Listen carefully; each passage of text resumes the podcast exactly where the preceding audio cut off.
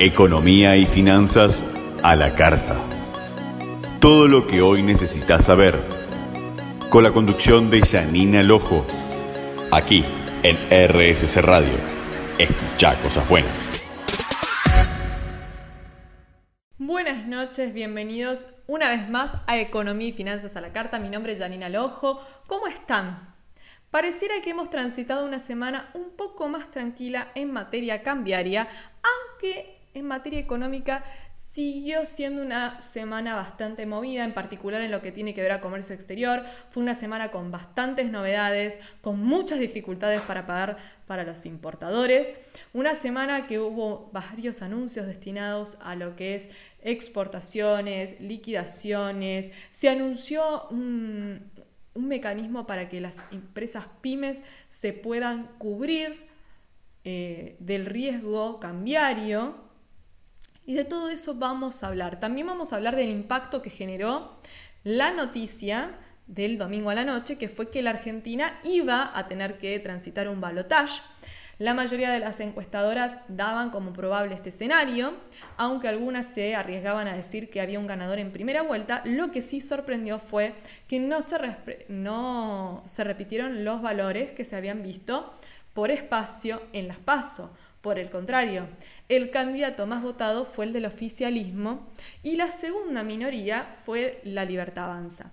Durante esta semana lo que hemos visto fue muchas noticias más eh, vinculadas al ámbito político que obviamente han tenido su impacto en lo que es económico. Al arranque ¿sí? de la semana económica hubo una fuerte caída en lo que fueron acciones y bonos, después a medida que fue transcurriendo la semana, se fue recuperando. Y lo que sí vimos fue un ajuste en los valores del tipo de cambio en los mercados financieros, que la semana pasada, por lo menos en el contado con liquidación, habíamos visto valores cerrando en torno a los 1.100 eh, pesos. Vamos a hablar de qué es lo que está pasando en los mercados financieros, qué es lo que vio el mercado que llevó a esos valores y obviamente qué pasó esta semana. Vamos a hablar un poquito de la inflación, se está terminando el mes de octubre, qué es lo que podemos pensar que va a pasar para octubre y lo que se viene de noviembre. Vamos a hablar mucho de comercio exterior y vamos a hablar de los aumentos que se vienen porque ya se termina, ya se termina octubre y noviembre trae nuevos aumentos. Obviamente que el gobierno está negociando contra reloj los acuerdos de precios que se vencían al 31 de octubre, así que todavía no sabemos todos los aumentos que se pueden venir, pero sí ya sabemos que a partir del 1 de noviembre aquellos contratos que están bajo la ley de alquiler anterior van a tener un aumento del 119,5%. También sabemos que lo que es empleadas domésticas van a tener un aumento del 12%, así el personal de tareas eh, generales en casas particulares pasa a un valor de eh, con retiro 1.311 y sin retiro en 1.414 la hora. También tenemos un aumento en lo que es televisión, telefonía e internet del 4,5%. Las prepagas, importante, recuerden, para tener congelada la cuota, uno tiene que hacer una declaración jurada online donde se tiene que declarar ingresos brutos mensuales iguales o superiores a 2 millones de pesos, no ser propietario de dos o más inmuebles ni de tres o más vehículos, entre otros requisitos. Caso contrario, se espera ¿sí? que el aumento de la cuota sea del 10,98%, pero recomendamos esperar hasta el último momento porque ya hemos visto que en algunos casos han venido aumentos a veces por encima de ese valor. Recordemos que se supone que aquellos que cumplan los requisitos se les va a congelar la cuota hasta el mes de diciembre inclusive. También veremos qué pasa con el combustible. ¿Por qué? Porque hubo un ajuste ya esta semana entre el 3, 5 y 7% que no lo hicieron las petroleras, lo hicieron las estaciones de servicio y se hablaba que a partir del mes de noviembre estas podrían, las empresas eh, petroleras, hacer un ajuste del 20%. Se les vence el acuerdo que tenían, habrá que ver qué sucede. El gobierno ya está buscando renegociar todos los acuerdos. También habrá que ver qué pasa con el tema de las tarifas de los eh, servicios, cómo continuará el esquema, porque se había hablado que a partir de noviembre se avanzaba sobre la quita definitiva en algunos eh, servicios para algunos segmentos sociales, así que va a haber que ver qué es lo que sucede. Va a ser una semana probablemente la que viene de muchas definiciones.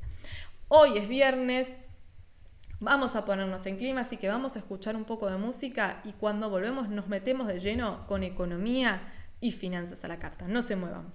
Bueno, vamos a hablar de, obviamente, cómo impactaron los resultados del domingo en la economía, o por lo menos lo que vemos hasta ahora, cómo ha impactado hasta ahora. A ver, ¿Se daba por descontado que iba a haber un balotage? Sí, aunque algunas encuestadoras señalaban de que había un candidato que podía llegar a ganar en primera vuelta.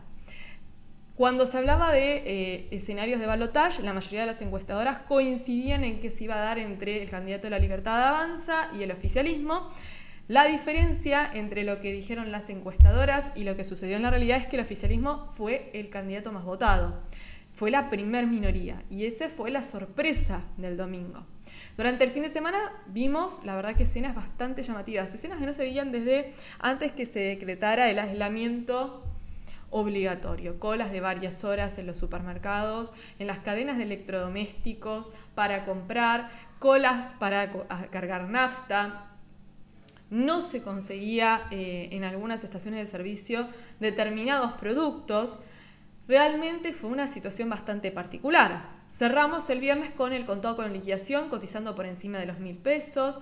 El dólar cripto el domingo, antes de que se conocieran los resultados, temprano, estaba operando entre los 1.000 y los 1.300 pesos. En el caso del Mercado Libre hubo una especie de jornada de un feriado cambiario, pero porque el mercado estaba roto, nadie quería vender y al mismo tiempo teníamos a los portales que no actualizaban el valor. Mostraban un valor, ¿sí? Al cual si uno iba al Mercado Libre no iba a encontrar nunca oferta. La oferta estaba por encima de los mil pesos. En ese contexto, bueno, una vez más vemos que las encuestas no han logrado predecir el comportamiento de los argentinos.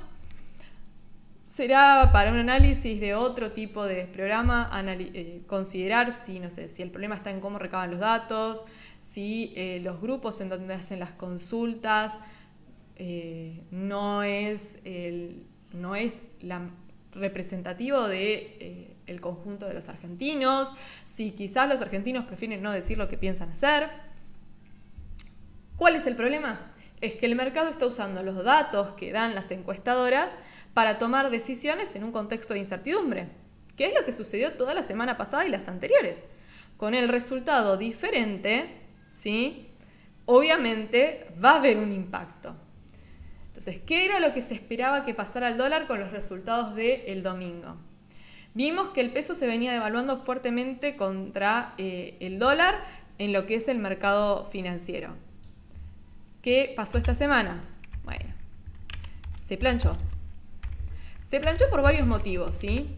Primero porque tenemos las liquidaciones que van a empezar a ingresar y que están ingresando a través de lo que es el programa Incremento Exportador, que eso ayuda a que las intervenciones del Banco Central sean menores. Recordemos también que se habilitó el, el segundo tramo del swap y que el Banco Central puede hacer uso de este para intervenir en el mercado financiero. También se está dando el fenómeno estacional, que corresponde a las, a las últimas y primeras semanas de cada mes, donde aquellos que dolarizaron sus carteras necesitan liquidar parte de sus activos para enfrentar gastos corrientes. Esto es normal que suceda en las últimas semanas y los primeros días de cada mes. No se observó el mes pasado, ¿por qué? Porque la cantidad de pesos en la plaza era tan grande y la incertidumbre aún mayor que muchos argentinos prefirieron asumir ¿sí? Eh, la dolarización de la cartera y hasta posponer sus obligaciones en pesos. La, mm, la realidad sí es que la dolarización de cartera se va a sostener. Más allá de que durante la semana pasada hubo operativos de la FIP, de la aduana, de la UIF y de la policía para que en el mercado libre no hubiera oferta. Se suspendieron algunos agentes de bolsa. Eh, hubo eh, regulaciones de la Comisión Nacional de Valores para tratar de eh, limitar las operaciones. todo eso, ¿sí? Todo eso es real. Es real de que mm, los argentinos se desprendieron todo lo que pudieron de los pesos en estos últimos días y por lo tanto hoy salen a liquidar esas tenencias. La tendencia, como vimos, es que en esta semana el dólar libre se ubicó por debajo de los mil pesos, o sea, se acomodó. El contó con liquidación bajó considerablemente. Algunos hablan de que en este escenario el mayor temor que muchos argentinos podían tener, que estaba vinculado con una dolarización de la economía, lo cual aceleraba la necesidad de dolarizar las carteras, queda un poco eh, postdatado, vamos a decirlo, porque tranquilamente eh, cualquiera de los dos candidatos tiene posibilidades de el 19 de noviembre resultar electo, entonces podríamos decir que quedó posdatado y que por eso hoy muchos argentinos están eh, manteniendo sus posiciones pero no incrementándolas. También hay una realidad. Había mucho temor al efecto pospaso. ¿Qué pasó después de las paso? Hubo un ajuste considerable en el tipo de cambio el día después de las elecciones. Y muchos argentinos temían que sucediera lo mismo el día después de las elecciones generales.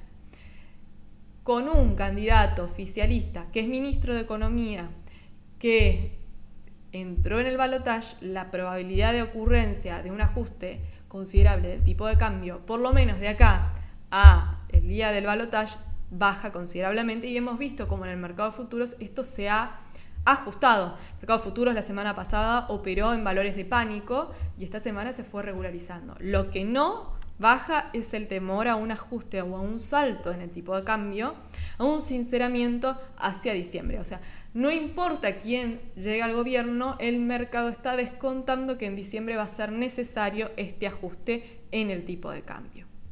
La otra pregunta son los precios, ¿sí? Como dijimos, tuvimos esas escenas donde la gente salió corriendo a eh, desprenderse de los, pesos. También hubo una realidad la semana pasada, hubo muchas empresas que adelantaron el pago de aguinaldo, que adelantaron pago de bonos, que adelantaron pago inclusive de sueldos. Entonces, ¿qué pasaba? Los consumidores se encontraban con un exceso de pesos y no querían perder valor. Bueno, había miedo a remarcaciones, había miedo a la falta de stock, Claramente, el miedo es que la olla de presión de la inflación salte por el aire y que la carrida, obviamente, en el ajuste de los precios sea mucho mayor de lo que todos esperaban.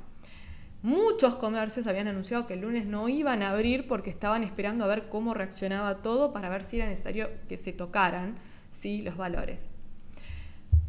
Hoy podemos decir que la inflación de octubre tiene a esta altura su suerte completamente echada. El alza de precios de los últimos días no van a, retroceder, por el contrario, se va a sostener porque el miedo al sinceramiento se mantiene, aún con un tipo de cambio oficial congelado, más allá de que están todos los problemas asociados con las importaciones y sus pagos, de los cuales vamos a hablar hoy.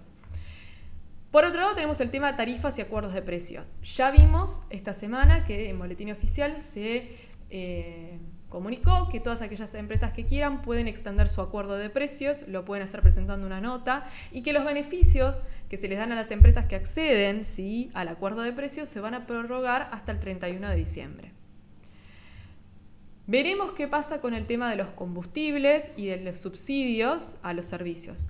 Si vimos que hubo un ajuste en los precios de el combustible en torno a un 3, un 5%, un 7% dependiendo, que no lo hicieron las petroleras, fue una decisión unilateral de las estaciones de servicio. Pero bueno, veremos. Economía dice que va a mantener el tipo de cambio congelado, porque eso es lo que acordó con el Fondo Monetario Internacional, y que luego va a iniciar nuevamente su política de crawling peg. El fin de semana pasado había trascendido ¿sí? que las empresas de combustible iban a hacer un aumento de un 20% y el acuerdo de congelamiento se está vigente hasta el 1 de noviembre. Habrá que ver si el ministro de Economía logra extender este acuerdo más allá del 1 de noviembre. El otro problema grave que tiene hoy la economía es la emisión.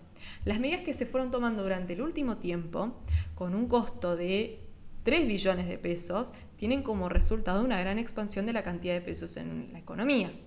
La velocidad de circulación del dinero se incrementó considerablemente. Inversores, consumidores, ofertas, nadie, ningún argentino quiere quedarse parado en pesos. Eso se traslada a consumo. Eso presiona la oferta y claramente presiona los precios. ¿Cómo va a seguir economía de cara a las elecciones? ¿Va a continuar tomando medidas que inyecten dinero en el mercado? Porque si es así, el problema de la inflación se va a continuar acrecentando porque la demanda se va a sostener y la oferta está cada vez más complicada. ¿Sí? El viernes las reservas brutas del Banco Central estaban en 24.544 millones de dólares. Ayer jueves cerraron en el mismo valor, oscilaron durante la semana.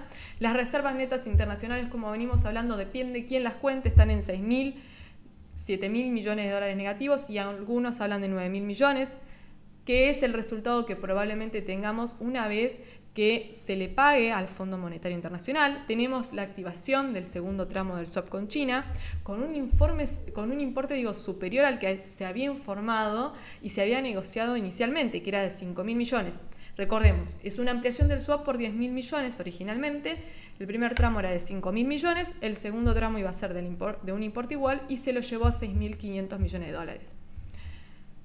¿Para qué? Para pagarle al fondo, para pagar operaciones y para intervenir en los mercados financieros. Cuando se conocieron los primeros resultados, el dólar cripto respondió y empezó a em, bajar. De los 1.300 en los que operaba, llegó a cotizar 930 y después se ubicó en torno a los 980 antes de la apertura del mercado. Algunos analistas consideraban de que eso respondía a una percepción del mercado que despejaba el riesgo de default. ¿Sí? Esa realidad, ese riesgo está presente, gane quien gane las elecciones. ¿sí? Una vez que se habilitó el swap, quedó claro que había voluntad de cumplir con el Fondo Monetario. No por vocación, sino porque si uno incumple con el Fondo Monetario, se cae el swap. El swap depende que no entremos en situación de default con ningún organismo internacional. China es parte del Fondo Monetario. Su moneda es una de las que cotiza en la canasta que determina el valor de los derechos especiales de giro. Y aunque no se haya querido que se conocieran todos los detalles ¿sí? del acuerdo negociado, sí se dejó saber que si se entrara en default, el acuerdo se cae. Tenemos la implementación del programa Incremento Exportador, del cual vamos a hablar, pero que vimos que durante las últimas semanas de octubre no le sirvió al Banco Central para reforzar sus reservas, no le alcanzó. Y al mismo tiempo tenemos el problema de las importaciones, del cual también vamos a hablar más adelante en el programa.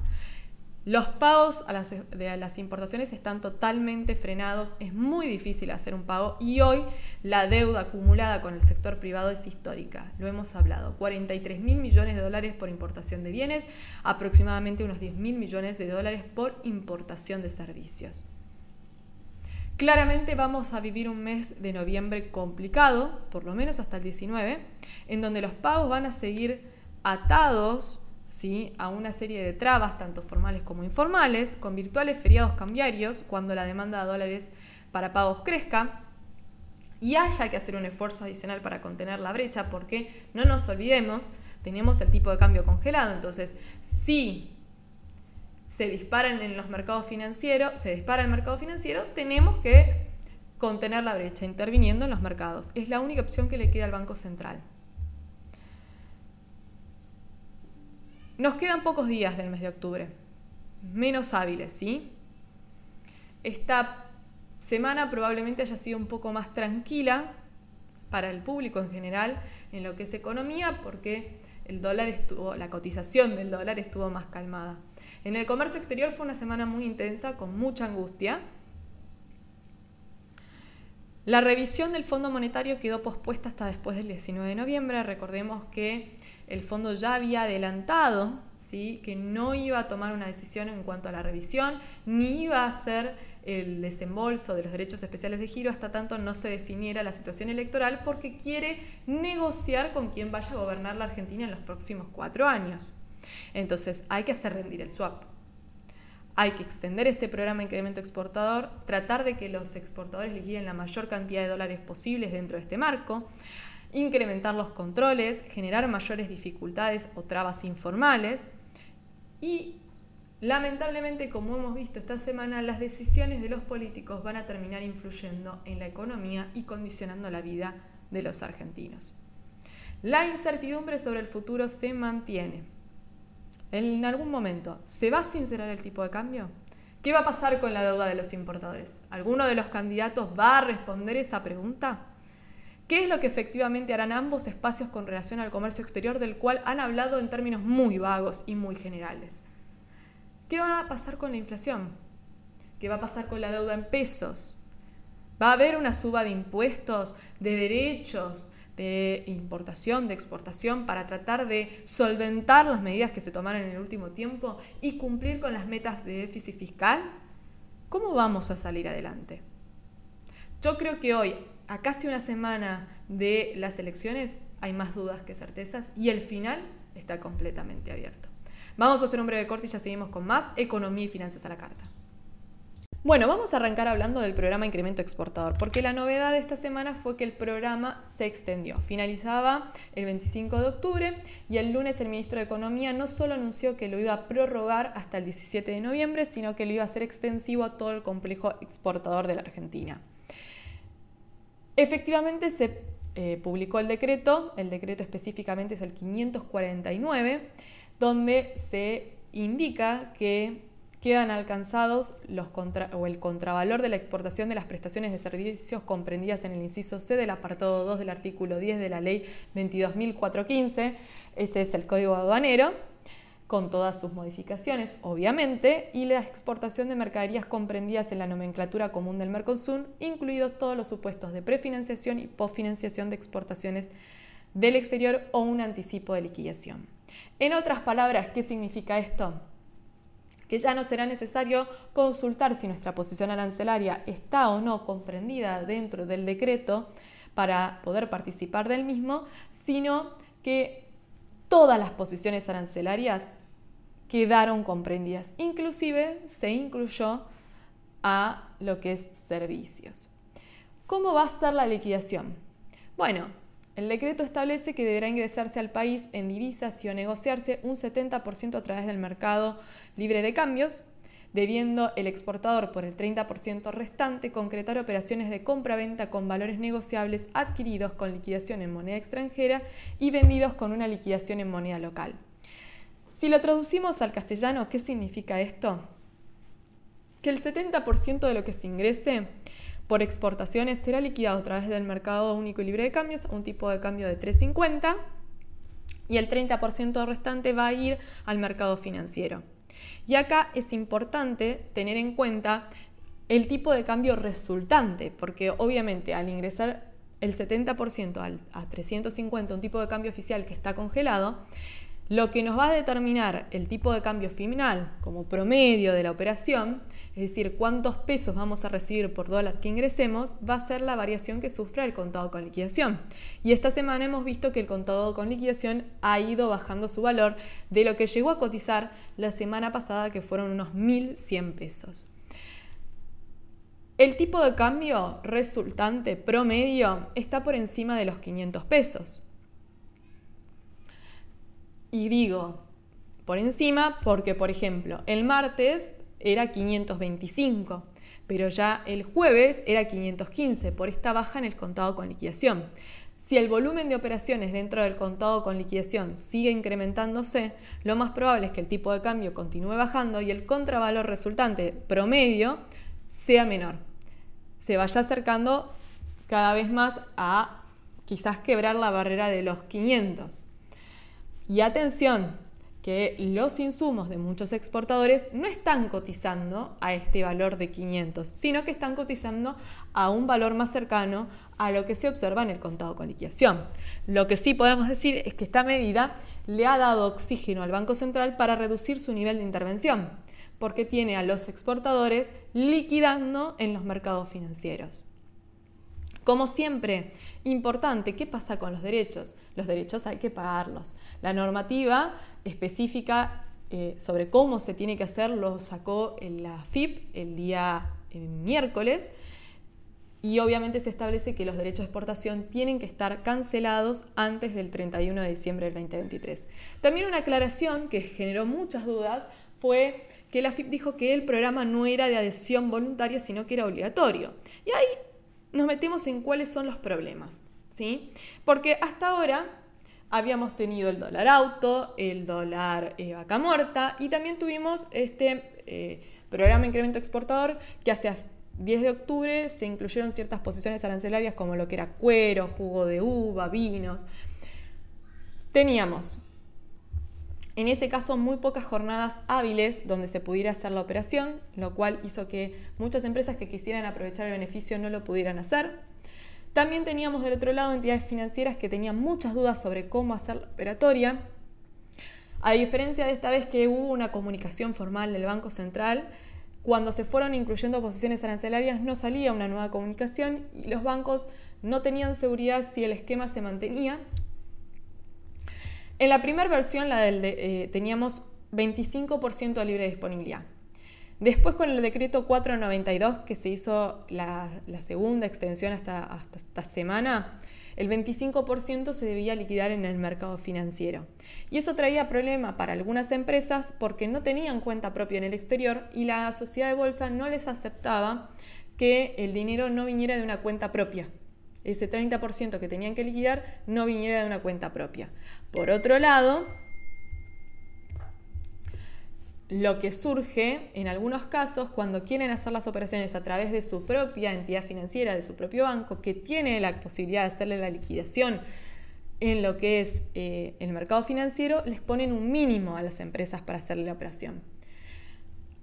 Quizás la empresa sumando operaciones, sumando cobranzas, logre llegar a ese mínimo, pero quizás no, quizás no tiene tantas cobranzas dentro de ese periodo. Y eso lo limita, y la aclaración de la FIP de que es obligatorio este programa les da dudas. Al mismo tiempo tienen dudas si en un futuro esto no les puede repercutir en el acceso al mercado único y libre de cambios. Realmente los exportadores tienen muchos miedos. En todo este contexto nos olvidamos del famoso dólar pyme. ¿Se acuerdan que cuando el ministro de Economía participó de un acto en la CAME, anunció que iba a dar un eh, tipo de cambio diferencial para las empresas pymes? Bueno, nunca se reglamentó dicho eh, tipo de cambio diferencial y hoy el programa de incremento exportador no diferencia por empresas, establece en términos generales que todas las exportaciones, sin importar el tamaño de la empresa, acceden a este beneficio. ¿Qué pasa con los productos que ya estaban incluidos en el programa de incremento exportador? Al ampliarse a todas las posiciones arancelarias, estos quedaron comprendidos, ¿sí? El tema es cómo van a continuar sus liquidaciones. Por ejemplo, en el caso del campo, desde que comenzó el mes de octubre se liquidó un ritmo muy inferior a lo que fue septiembre con un promedio diario del 50% inferior. ¿Sí? Los exportadores de cereales y oleaginosas ingresaron en promedio una oferta eh, diaria que estuvo en torno a los 41 millones de dólares. La Cámara de la Industria Aceitera y de Exportadores de Cereales indicó que en septiembre las empresas del sector liquidaron unos 2.045 millones de dólares, un 75% menos de que en, en, septiembre del 2022. Precisamente en ese mes del año, del año pasado, estuvo vigente la primera etapa del programa de incremento exportador, que fue la más eh, exitosa de todas las versiones de dólar soja, porque en menos de 30 días se estima que se liquidaron unos 7.500 millones de dólares. En contrapartida, tenemos el tema de ¿es o no es una devaluación encubierta? Llevar el tipo de cambio para las exportaciones a 500, a, a 500 a través de este mecanismo es, al fin y al cabo, una, una devaluación encubierta. Desde economías de esta manera han reconocido que el tipo de cambio hoy debería estar como mínimo por encima de los 500 pesos. Pero debido al impacto que tendría llevarlo a ese valor, deciden aplicar en una ventana temporal y solo para los exportadores, mientras que en contrapartida siguen pisando los pagos de las importaciones. ¿Para qué? Para desprenderse de la menor cantidad de dólares posibles, porque el valor al cual accederían los importadores es ficticio.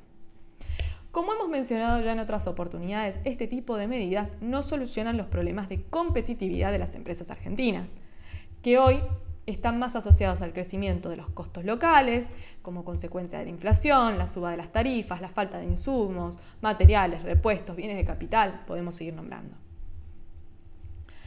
La implementación de este tipo de programas está destinado a ayudar al Banco Central. Hay una alta presión cambiaria. Esta semana vimos que se tranquilizó eh, el movimiento en los mercados financieros, pero eso no significa que a medida que nos vayamos acercando al eh, escenario del balotage no vuelva la presión. Siempre las primeras semanas del mes deberían responder a esto que vimos, que es una mayor tranquilidad cambiaria, porque aquellos que dolarizaron carteras salen a liquidar posiciones para enfrentar gastos corrientes. Cuando no sucede eso, preocupémonos porque realmente la situación es grave. Hay falta de reservas, hay que cumplir con pagos con el Fondo Monetario Internacional, se activó el segundo tramo del swap con China, pero claramente no alcanza para hacerle frente a todo lo que hay que eh, honrar, eh, dicho de alguna manera. Entonces, mientras se ofrece liquidar un tipo de cambio de 350 al 70% de lo exportado, los escasos materiales a los cuales quizás pueden acceder los exportadores cotizan a valores mucho más altos porque siguen tomando posiciones de cobertura. El tipo de, o sea, aplicar un tipo de cambio diferenciado para exportaciones golpea también los precios internos y ya lo hemos visto en el incremento en el precio de la carne en esta última semana que ronda entre el 15 y el 20% con tasas efectivas anuales en promedio que se encuentran por encima del 200%, esta semana fue noticia la Argentina por sus tasas de interés, la posibilidad de que se financien las operaciones locales, ni siquiera vamos a hablar de operaciones internacionales, de acceder a las líneas de crédito especiales a tasas subsidiadas que apenas salen, se, se agotan, hace que las empresas no tengan ningún tipo de herramienta para financiarse. Los problemas que hay para importar insumos, bienes de capital, hacen que las empresas empiecen a tener baches en las cadenas productivas. Una de las noticias del día de ayer fue que una gran automotriz hace 11 días que no puede producir porque le faltan sus insumos. Hay problemas con el abastecimiento del combustible porque el precio al estar congelado está trayendo problemas, ni hablar de que no les están autorizando las operaciones. Los tipos de cambio diferenciados no son medidas que sirvan, solo generan una ventana temporal donde se puede obtener un mayor ingreso de dólares del que hubiera habido sin la medida, porque algunas empresas pueden optar por querer adelantar operaciones. El problema de la sábana corta. Si nos tapamos la cabeza, nos dejamos descubiertos los pies. No mejoramos la competitividad de las empresas. No sostenemos un proceso de internacionalización en el largo plazo. Y eso trae consecuencias tanto para la economía local como para un proyecto de país en el largo plazo. Vamos a hacer un breve corte y ya seguimos con más economía y finanzas a la carta. No se muevan. Economía y finanzas a la carta. Todo lo que hoy necesitas saber. Con la conducción de Janina Lojo. Aquí en RSC Radio. Escucha cosas buenas. Muy bien, seguimos con más economía y finanzas a la carta y vamos a hablar del dato que se dio a conocer la semana pasada por parte del INDEC que habló sobre el intercambio comercial en el mes de septiembre. ¿Qué es lo que muestra el informe que presentó el organismo que conduce Marcos Labaña? Que el intercambio comercial en el mes de septiembre disminuyó un 16,1% en relación con igual mes del año anterior, alcanzando un monto total de unos 12.295 millones de dólares el déficit mensual fue de unos 793 millones, mientras que las exportaciones muestran una evolución negativa interanual del 23,5% y las importaciones del 8,3%. En el caso particular de las exportaciones vemos que estas siguen en caída libre y las contracciones en las ventas en el exterior ya no solo se explican por la sequía que ha golpeado fuertemente el campo argentino y le sigue haciendo daño, por el daño que puede estar provocando las heladas tardías. Las exportaciones en el mes de septiembre se ubicaron en torno a los 5.751 millones de dólares, como dijimos, un 23,5% menos que el año pasado.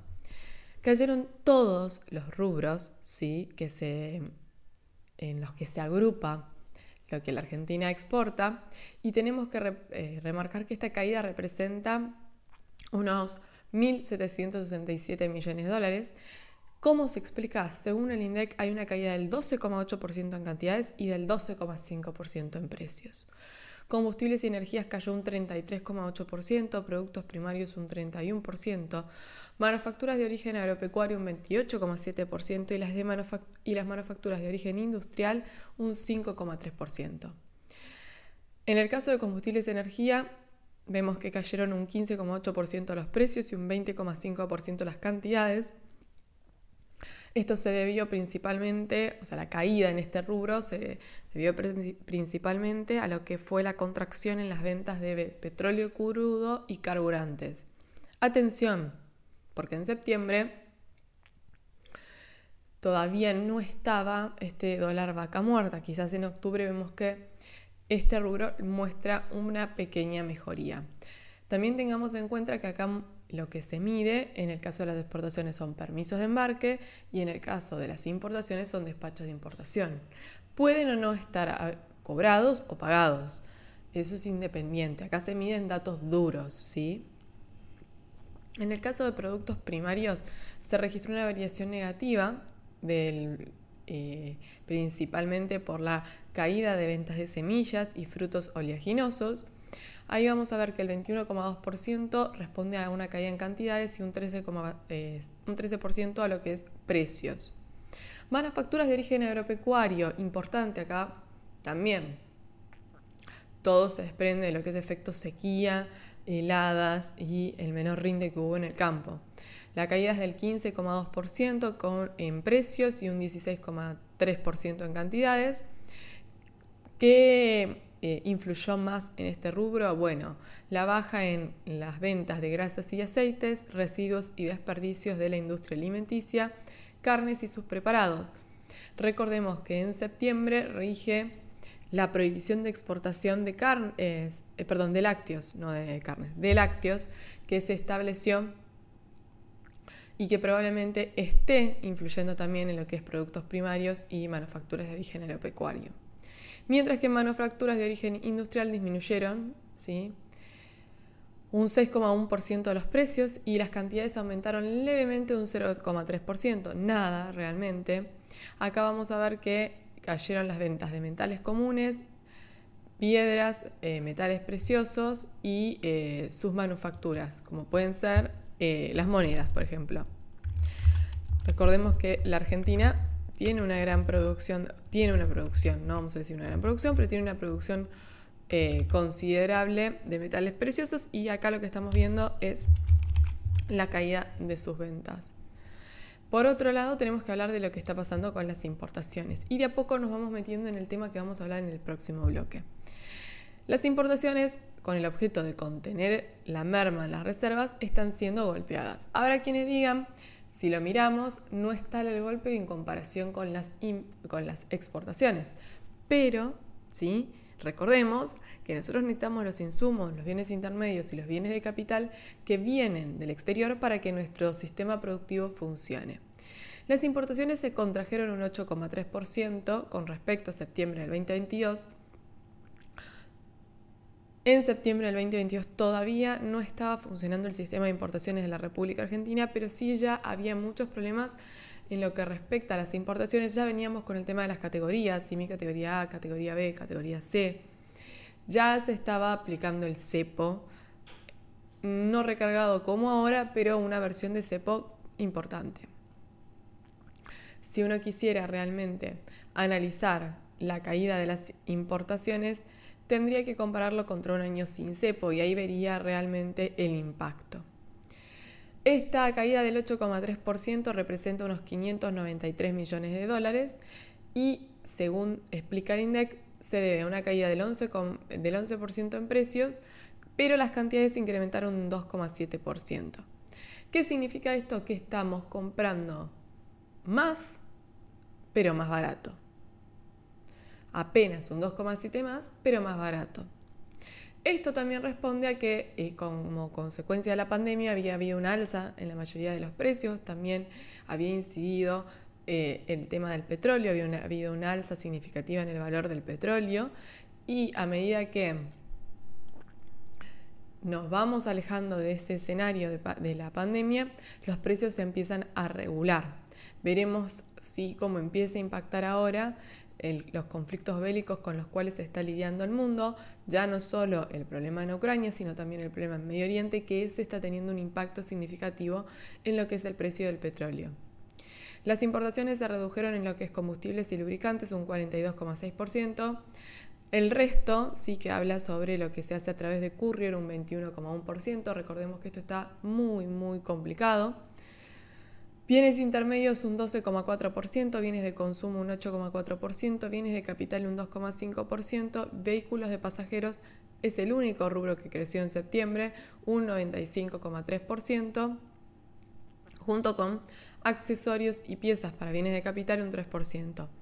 Bienes de capital viene de un piso muy bajo y debido a las dificultades que hay para poder comprar eh, y pagarlos, ¿sí?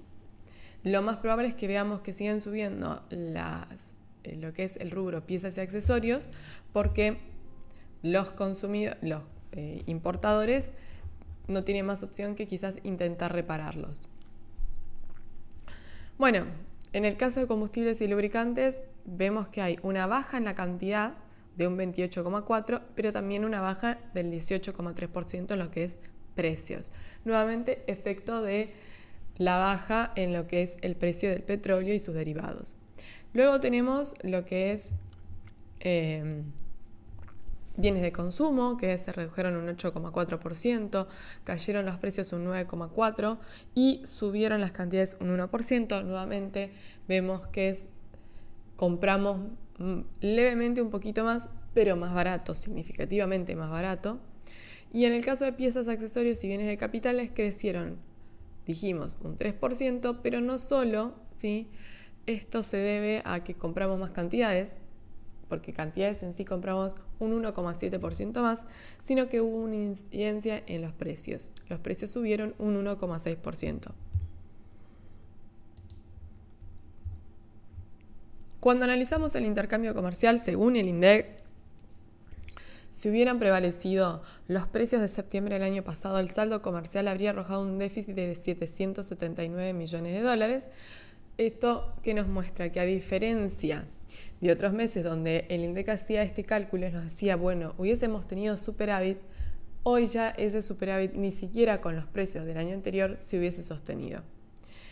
Al mismo tiempo indica que bajo este supuesto de precios iguales, como hubo un mayor descenso en el índice de los precios de las exportaciones, lo que exportamos cayó un 12,5%, mientras que lo que importamos aumentó sus, eh, perdón, cayeron sus precios un 11%, hay una pérdida de 112 millones de dólares. Recordemos cuál es el problema que tenemos. La Argentina, su fuerte en exportaciones son eh, los commodities. Y hay una relación inversa entre el dólar y el precio de los commodities. Ante un dólar fuerte, el precio de los commodities bajan, cuando el dólar está débil, los precios de los commodities suben. Durante todo este año, debido a la política que ha llevado adelante la Reserva Federal, el dólar se ha fortalecido como moneda en la economía internacional y esto ha afectado el precio de lo que principalmente exporta nuestro país. Cuando miramos la serie ¿sí? de los últimos 10 años para el mismo periodo, observamos que en términos de exportaciones no estamos tan, tan mal de valores anteriores ¿sí? para el mismo periodo. Si lo comparamos con el año pasado, que a, este, a septiembre se habían, eh, había habido exportaciones por 67.243 millones de dólares, sí, este año hubo exportaciones por 51.196 millones de dólares. Pero cuando miramos años anteriores vemos que en general, en promedio, o se encuentran por debajo de los 50 o muy cercano a los 50, salvo hitos particulares. 2013, 59 y 2001, 2021, 2022 por encima o casi en los, en los 60.000 y 2022 arriba de los 67. Cuando vamos a ver el valor de las importaciones. También sacando años muy particulares, en sí la Argentina suele estar en promedio en torno a los 45 mil millones de dólares para esta época del año. El año pasado, para esta época, se habían importado 64.964 millones de dólares y tenemos años como en 2020, cuando la actividad estaba muy parada, que solamente se habían importado 30.328 millones de dólares. Si no, en promedio vemos que estamos en torno a los 50.000 millones de dólares. Importante que vemos cuando analizamos el saldo de la balanza comercial. Bueno, es el año con peor resultado de 2013.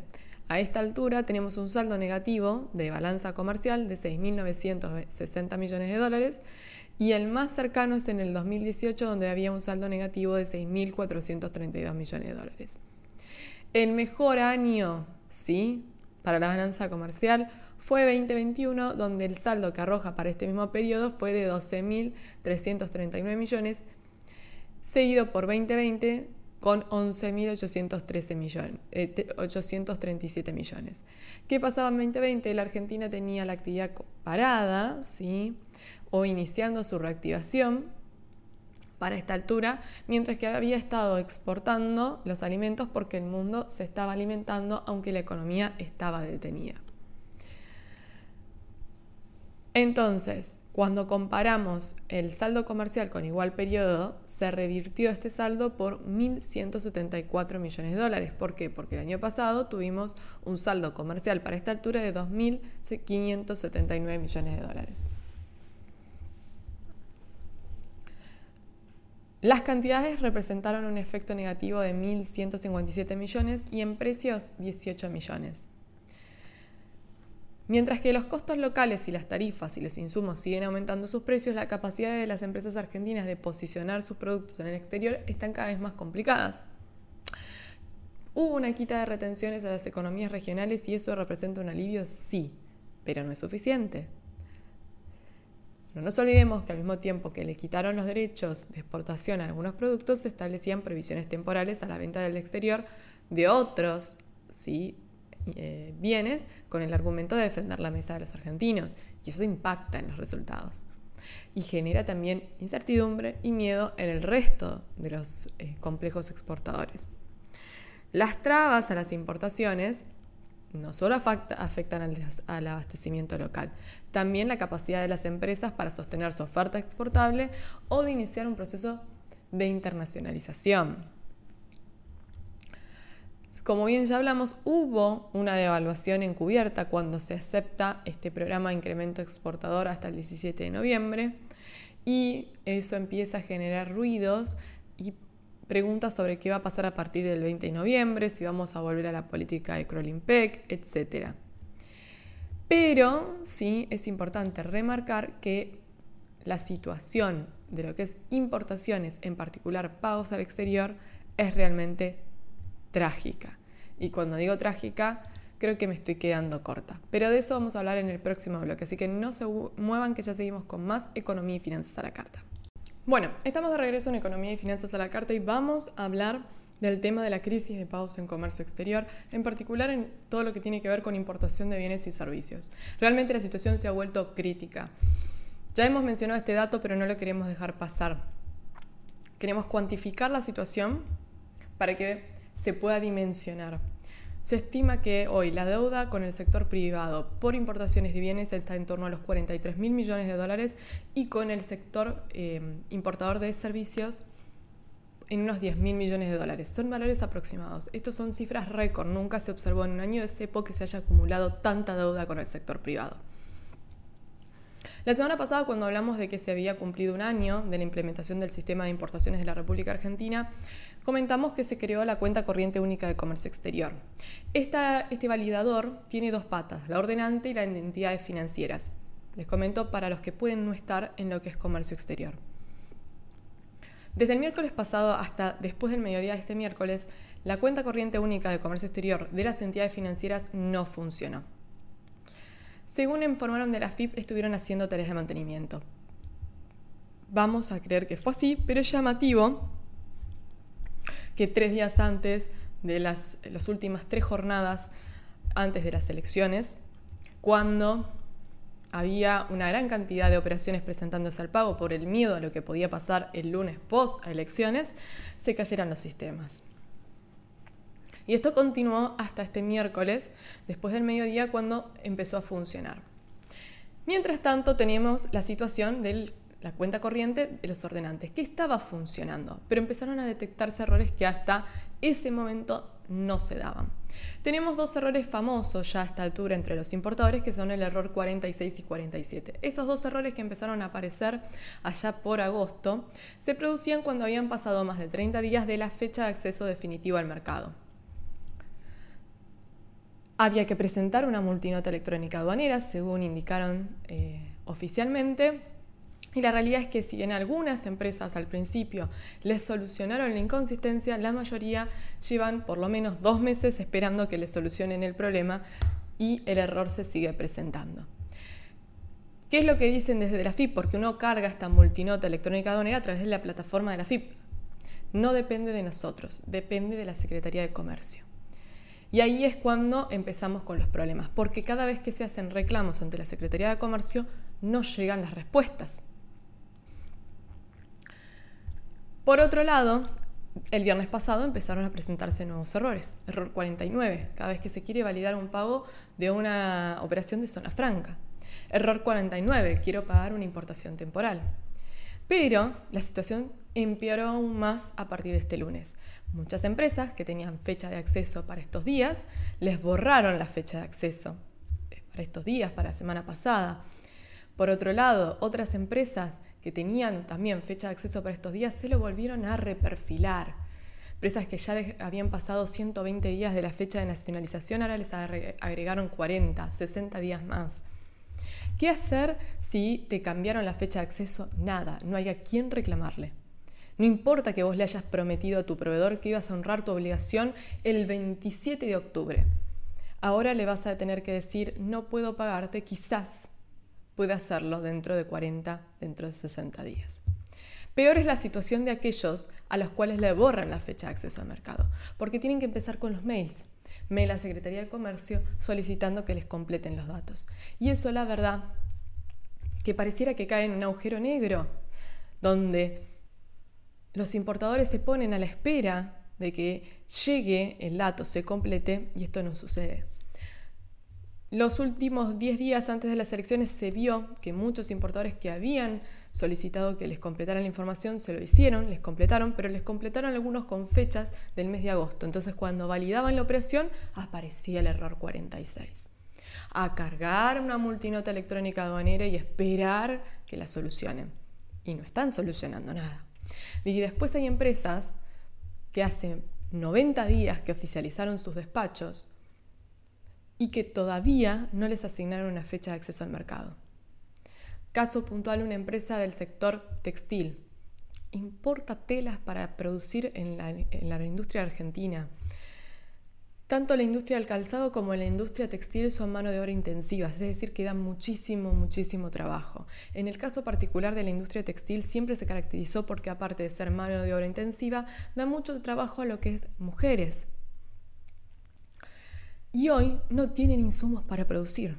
¿Por qué? Porque como le sucede a este importador que hace 90 días que no le dan una fecha y no puede cumplir con sus obligaciones con sus proveedores, se empieza a otros importadores le pasa lo mismo y los proveedores en el exterior están cansados y empiezan a no entregar.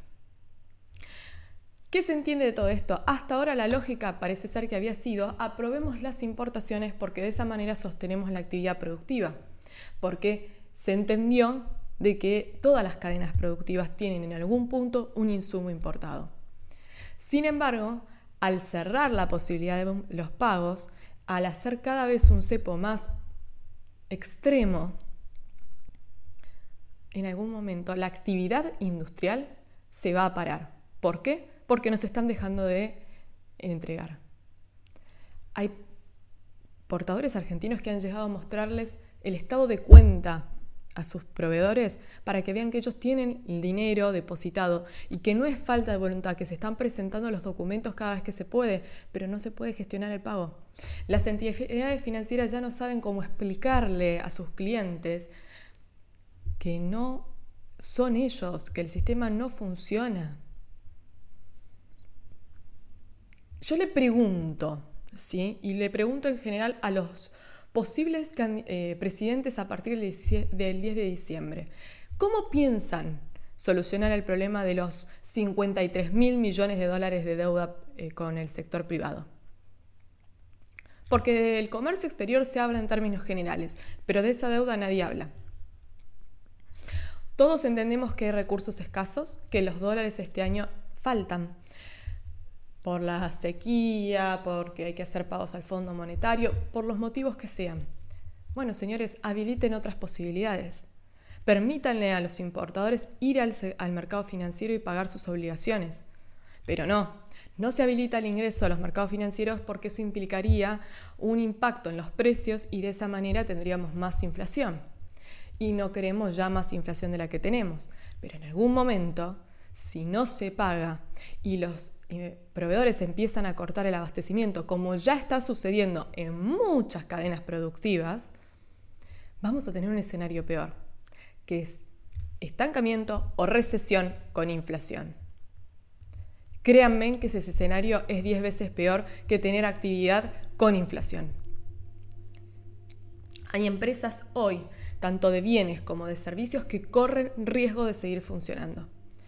En el caso particular de lo que es pago de servicios, la situación es crítica, pero crítica. Hay empresas que hace más de un año que no pueden cumplir con sus obligaciones. Todos los importadores que han podido ya han tomado líneas de crédito con bancos en dólares, en pesos, han agotado todas las herramientas que había para poder pagarle a sus proveedores y siguen sin poder honrar sus obligaciones. El Banco Central sacó esta semana un comunicado que dice que le va a habilitar a las empresas importadoras de insumos y de bienes de capital destinados a procesos productivos la posibilidad de colocar el dinero necesario para pagar la operación de importación desde la fecha del despacho hasta el acceso definitivo y esta cuenta va a ser remunerada atada a la evolución del dólar. Muchísimas gracias, acaban de brindar un mecanismo de cobertura cambiaria, después veremos cómo se financia, imaginamos con más emisión, pero el problema hoy es que el riesgo cambiario es alto, pero el riesgo comercial está por las nubes. Y cuando hablamos de riesgo comercial, hablamos de que se corte la cadena de abastecimiento. Sí, el peso argentino está devaluado, la palabra de los argentinos en el exterior se devaluó más que el peso. Con 53 mil millones de dólares de deuda, la palabra de un argentino ya no vale nada. Por favor, necesitamos una solución. Si no, vean lo que está pasando hoy con los insumos médicos. Faltan insumos médicos, faltan reactivos, faltan eh, instrumentales, faltan herramientas para, para reparar aparatología. Eso tiene un impacto directo en la salud y en la vida de los argentinos. ¿Hasta cuándo? ¿Hasta cuándo? Más allá del estrés que esto le genera a un montón de empresas y que las pone al borde de la quiebra, no se puede trabajar de esta manera no hay previsibilidad, no hay manera de armar costos, no hay manera de armar eh, políticas de precio. Obviamente que va a haber distorsión en los precios si no hay seguridad de cuándo se puede acceder al mercado. Este beneficio se le va a dar solamente a las empresas que importen insumos y bienes de capital. ¿Qué pasa con el resto? Realmente la situación es más que crítica es más que crítica.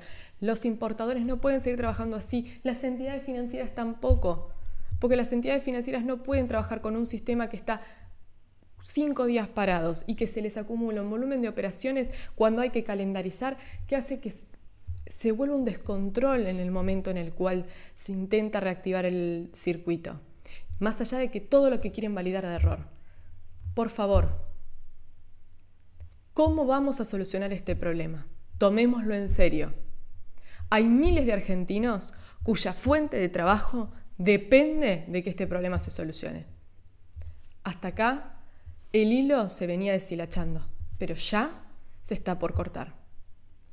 No hay más margen. Necesitamos una solución. Ya seguimos con más economía y finanzas a la carta. Hemos llegado al final de Economía y Finanzas a la Carta. Como siempre les digo, me gusta que esto sea un ida y vuelta, así que los invito a eh, que visiten el sitio de la eh, consultora, www.consultoralojo.com o pueden eh, visitar el Instagram arroba. Si se quedaron con ganas de escuchar más, por supuesto mañana a las 19 horas por Radio Colonia en simultáneo con RSS Radio en el Duende con Guille y un excelente equipo. Seguimos hablando sobre la realidad económica de nuestro país. Esta semana próxima vamos a estar haciendo un nuevo webinar de tres voces en COMEX, así que estén atentos en las redes sociales porque es un webinar completamente gratuito y hablamos de la situación postelectoral en la Argentina y cómo está afectando el comercio exterior.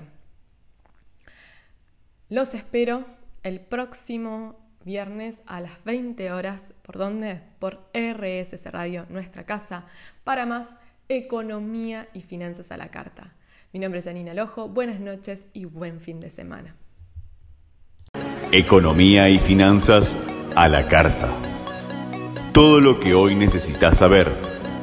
Con la conducción de Janina Lojo. Aquí en RSS Radio. Escucha cosas buenas.